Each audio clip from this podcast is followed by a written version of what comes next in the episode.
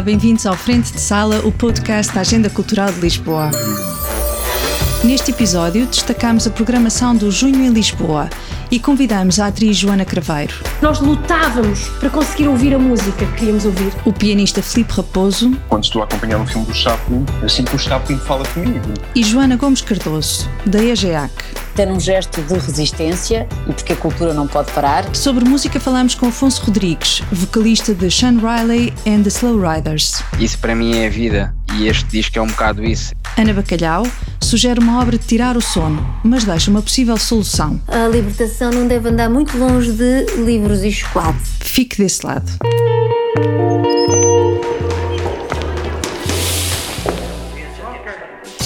Este ano em Lisboa, os Santos Populares voltam a ser celebrados com contenção. As circunstâncias ainda não permitem o regresso dos grandes eventos, mas a EGEAC propõe uma programação adaptada às exigências e que não se deixa assombrar pela pandemia. Uma das propostas deste junho em Lisboa é Aquilo que Ouvíamos, uma criação do Teatro do Vestido. Tem estreia marcada para o Lux Frágil e vai estar em cena de 15 a 25 de junho. Falámos com Joana Craveiro, a autora do texto e diretora do Teatro do Vestido, para perceber o que podemos esperar deste espetáculo. É difícil definir o que é, e ainda bem, eu gosto disso, ou seja, é um concerto, ah, é uma peça de teatro, é teatro com música, é um concerto teatral? Eu não sei dizer, não é?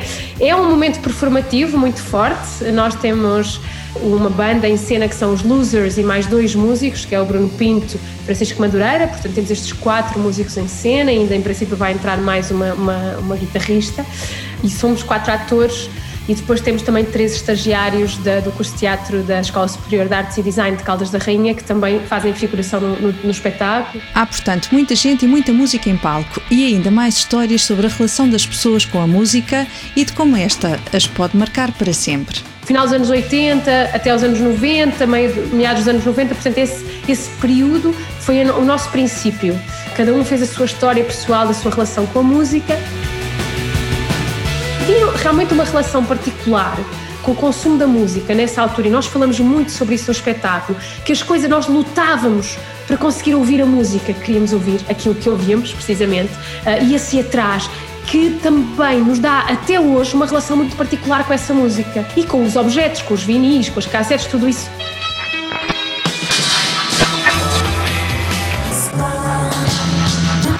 Músicas inesquecíveis, discos de vinil, cassetes, compilações feitas a partir da rádio, Walkmans e outros objetos mais ou menos nostálgicos são memórias resgatadas no espetáculo. Joana Craveiro acredita que pode gerar uma ligação forte com o público. Eu quero acreditar que é um, vai ser um momento de partilha e de comunhão com o público. Uh, estamos a tentar que as pessoas possam dançar durante o espetáculo e mexer-se e vibrar com a música, porque nós também vibramos que estamos em cena todos. Estamos vindo a convidar as pessoas para verem o que é que estamos a fazer e ter um bocadinho de feedback e é maravilhoso quando há alguém a assistir porque realmente a relação com o público é fundamental. Aquilo que ouvíamos, um espetáculo híbrido, alinhado como um concerto, mas cheio de histórias partilhadas pelo meio. A não perder entre 15 e 25 de junho, no Lux.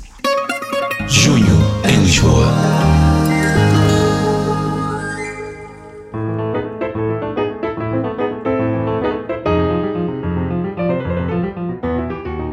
Castelo de São Jorge vai transformar-se em sala de cinema para receber o ciclo Sinfonias Urbanas, nos dias 18, 19, 25 e 26 de junho. Depois de inúmeras colaborações com a Cinemateca Portuguesa, o pianista e compositor Felipe Raposo acompanha ao piano, com música original de sua autoria, quatro obras fundamentais da sétima arte, desta vez ao ar livre. As sinfonias urbanas são um género cinematográfico surgido na década de 1920 para retratar a vida das grandes cidades. Lisboa não fugiu à regra e integra a lista de filmes escolhidos por Felipe Raposo para este evento integrado na programação do Junho em Lisboa. Temos duas sinfonias urbanas reais, que é o Lisboa Crónica Andótica, do Leitão de Barros, e temos O Homem da Máquina de Filmar, do Tzviga Bertol, e juntei estes dois filmes, uh, As Aventuras do Príncipe Ahmed, o primeiro filme de animação da Lotte Reiniger, um, um, filme belíssimo à volta deste Príncipe Ahmed e do universo fantástico das Mil e Uma Noites, e por último, mas não o último, os tempos modernos de Charlie Chaplin. Como dissemos, o ciclo decorre no Castelo de São Jorge, que durante séculos serviu como elemento de ligação com as cidades vizinhas e foi sempre um observatório da própria cidade de Lisboa. Características intemporais que este ciclo também partilha. É também um ciclo onde se observa a cidade, ou melhor, as cidades. Ou seja, o, o, castelo tem sido uma ponte e é uma ponte entre esse passado, com 800 ou mais anos, é? e o presente, e será também uma ligação com o nosso futuro. E se o local encerra todo este simbolismo, para Filipe Raposo também o cinema carrega uma herança artística da humanidade, desde a arte rupestre até à pintura e à fotografia. O cinema, digamos como uma sétima arte, acaba por ser realmente eh, este fiel depositário de uma herança da humanidade que consegue uh, reunir, digamos, tudo isto que vem do passado no mesmo campo, na mesma sala. E, portanto, acabo por me apropriar destas imagens que são um estímulo imenso, imenso para o meu processo criativo uma fonte inesgotável de inspiração que o compositor utiliza com grande sentido de responsabilidade, para que a força da música respeite a ideia original do cineasta. A música tem um poder muito grande de influenciar uh, o espectador. E quando eu parto para uma banda sonora, eu parto sempre com este cuidado que é olhar para a obra com, com um grande respeito, onde onde existe um diálogo óbvio com o realizador, não é? Uh, às vezes costumo dizer que quando estou a acompanhar um filme do Chaplin, eu sinto que o Chaplin fala comigo. Os diálogos mudos de Felipe Raposo com Chaplin, Vertov, Reiniger e Leitão de Barros para ver e ouvir em quatro cineconcertos no Castelo de São Jorge. Junho em Lisboa. Mas há muito mais neste junho em Lisboa. Atividades diversas ao ar livre e sempre em segurança, porque a cultura não pode parar, diz-nos Joana Gomes Cardoso, presidente do Conselho de Administração da EGEAC. Aquilo que vamos fazer é aproveitar palcos naturais de espaços como o Castelo de São Jorge, como o claustro do Museu da Marioneta ou como o Jardim do Palácio Pimenta, do Museu de Lisboa, e ser nesses locais em que controlamos as entradas, em que podemos fazer todas as medições, é sobretudo nesses locais onde nós queremos trazer esta programação, que é uma programação de facto contida, uma vez que infelizmente voltamos a não ter nem marchas populares ou casamentos de Santo António, mas de facto, por outro lado, até num gesto de resistência e porque a cultura não pode parar, portanto, preparámos de facto várias iniciativas, desde cinema, à dança, a teatro, a concertos um programa pensado para todos e que mantém viva a dimensão tradicional das festas. Vamos voltar a ter a tónica sobre a diversidade cultural no Festival Lisboa Mistura, também a tónica na literatura com o projeto Ecotemporâneos, também o cinema no Stendhal, o bairro em festa do Intendente.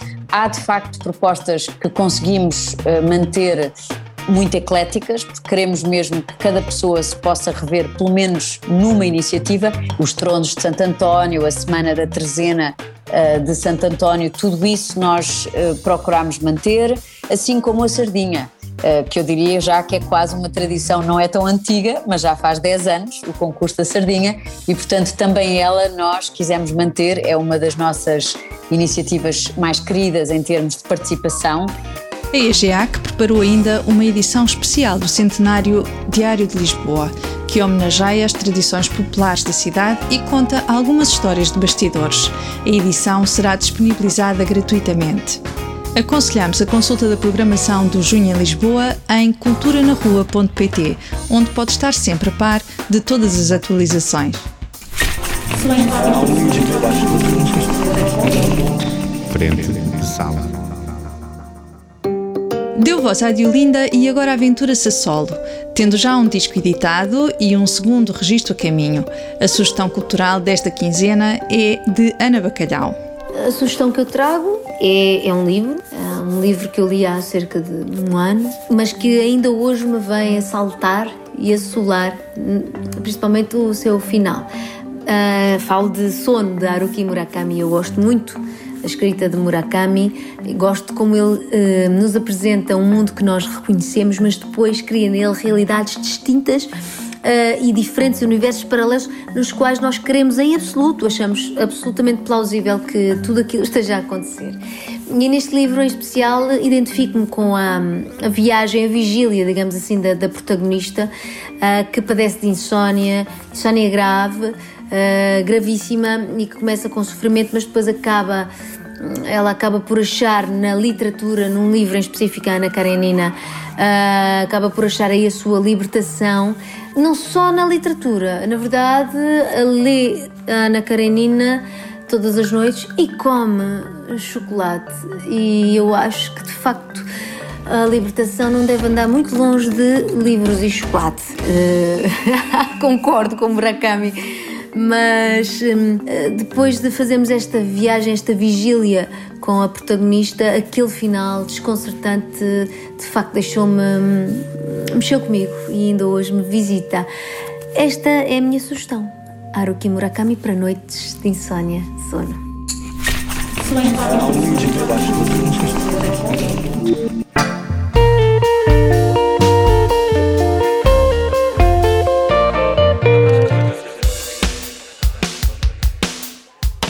Começar um novo capítulo na história de Sean Riley and the Slow Riders.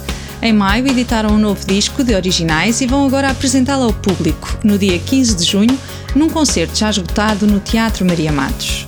O álbum chama-se Life e é o primeiro sem o baixista Bruno Simões, desaparecido em 2016. O título é a melhor palavra para descrever um trabalho que está cheio de histórias de vida e muitas emoções, explica-nos o vocalista Afonso Rodrigues tem a ver com a nossa própria relação com a vida e com a própria importância que a nossa música e a nossa relação uns com os outros têm nas nossas vidas. Eu comecei a fazer música com o Filipe Costa no chão de um quarto em Coimbra quando era um estudante universitário e neste momento temos filhas que brincam juntas. Isso para mim é a vida e este disco é um bocado isso, é desde a dádiva que é a vida aos desafios que a vida nos traz todos os dias. Durante a gravação do disco, exploraram caminhos um pouco desviados da ideia original, mas acabaram por encontrar uma sonoridade com a qual todos se sentem confortáveis, ainda que seja algo inesperada apontámos muito para um disco de guitarras, apontámos muito para um disco que fosse mais solar que o anterior, menos, menos dinâmico, menos, menos moody, menos, menos negro. E a verdade é que acabámos por, por ir parar a um sítio que não era de todo o sítio eh, que nós tínhamos imaginado, mas foi o sítio que nós sentimos que realmente fazia sentido e onde nos estávamos a sentir mais confortáveis e foi um caminho que fomos descobrindo à medida que fomos fazendo música juntos.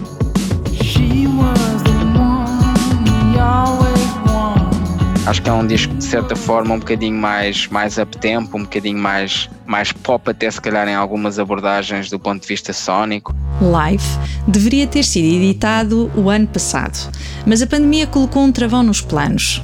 O adiamento acabou por ter alguma influência no resultado final, confirma Afonso Rodrigues. Seria garantidamente um disco diferente se tivesse sido lançado o ano passado, porque não teríamos trabalhado mais nele, estava concluído, e assim continuámos a trabalhar e houve algumas canções que acabaram por sair do disco, entraram outras, e, e é sem dúvida um reflexo desse ano, desse ano parada típico que, que mudou um, o curso do mundo e da humanidade, não é? Para sempre.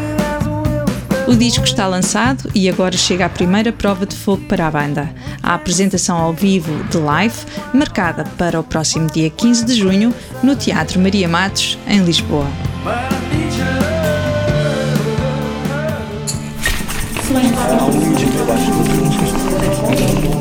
Frente de sala.